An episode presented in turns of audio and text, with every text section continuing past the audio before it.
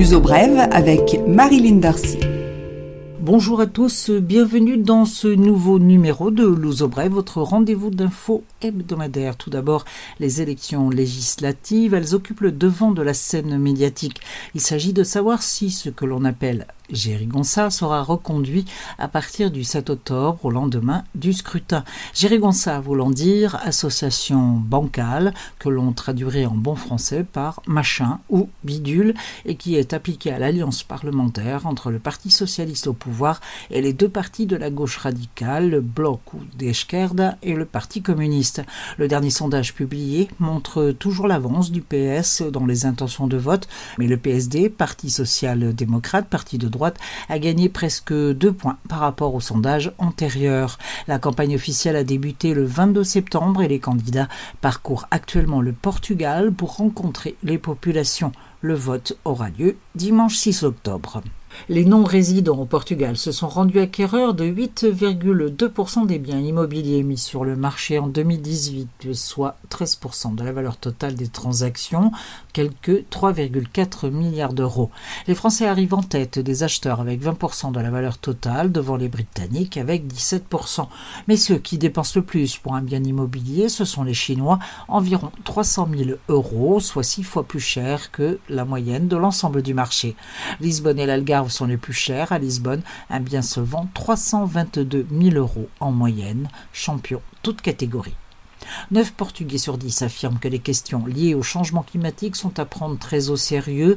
L'eurobaromètre qui vient d'être publié montre que les Portugais sont bien plus inquiets que la moyenne européenne. Et lorsqu'on demande aux Portugais s'ils prennent des mesures pour lutter contre ces phénomènes, ils sont 74% à répondre affirmativement contre 60% en moyenne en Europe. Réduire les déchets, recycler davantage et diminuer la consommation d'énergie de l'électroménager sont les moyens les plus souvent cités.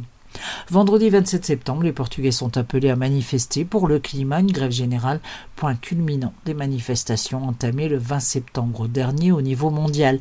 À Lisbonne, la manifestation partira de Cage de Saudré à 15h pour rejoindre la place du Rousseau. Trois syndicats d'enseignants ont déposé un préavis de grève pour s'associer à ce mouvement. Étendre de la publicité sur les fils à linge aux fenêtres à Alfama peut rapporter 50 euros en bon d'achat toutes les deux semaines. Une agence de communication a eu cette idée pour permettre d'aider les quelques habitants qui vivent encore dans ce quartier de l'hypercentre à payer leur loyer. Une enseigne de supermarché lance l'action. Une bonne idée pour certains, alors que d'autres s'insurgent contre la dimension mercantile du projet. La page des entreprises Evris, entreprise de technologie et de consulting, inaugure de nouvelles installations à Lisbonne.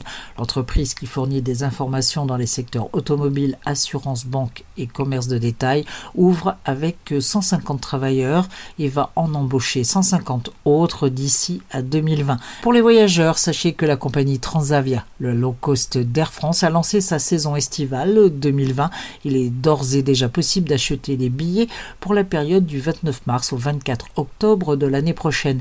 La compagnie a l'intention de renforcer l'offre sur ses trois destinations phares, le Maroc, l'Italie et le Portugal. L'uso brève, culture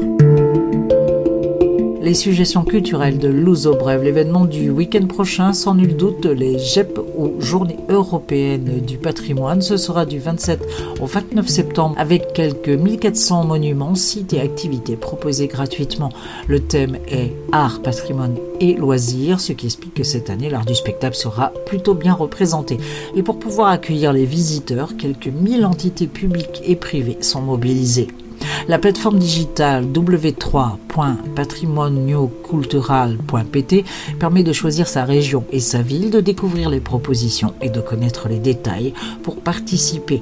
À noter que la forteresse de Péniche, où est installé le Musée national de la résistance et la liberté, rouvert récemment, va faire l'objet d'une cérémonie spéciale vendredi 27 à midi. Les galeries romaines seront ouvertes au public également les 27, 28, 29 septembre. La visite souterraine dans la Baïcha pour découvrir la crypte romaine est un événement à ne pas manquer. Il a lieu deux fois par an. Pour éviter les longues files d'attente, il faut s'inscrire sur la plateforme du Museo de Lisboa, puis retirer son billet. Les billets non réclamés sont remis en circulation sur la plateforme.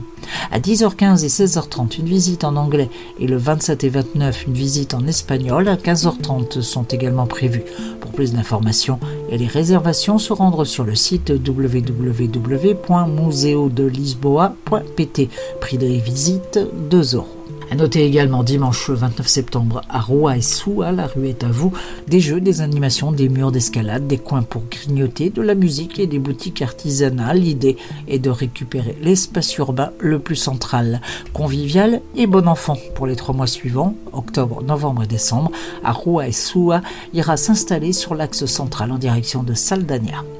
Enfin, sachez que le week-end prochain, Cultura na Rua va mettre la clé sous la porte avec euh, dimanche 29 Out Jazz à 17h au parc Bella Vista, mais aussi Milongas de Tango au Rocio de Palma dimanche également à 18h. Sans oublier les spectacles anti-princesse les 28 et 29 septembre à 11h et 16h au Jardin du Torel à partir euh, des livres de Clarice Lispector des histoires de femmes qui ne vivent pas dans des châteaux.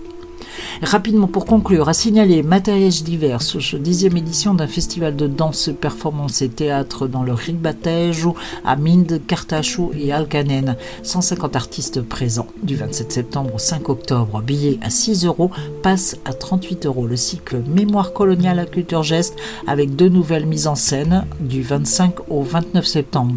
Et à mettre déjà dans vos plaquettes la Festa du cinéma français qui débutera le 3 octobre du cinéma français bien sûr et Luso Brève y reviendra. Passez un bon week-end, une bonne semaine, je vous retrouve jeudi prochain.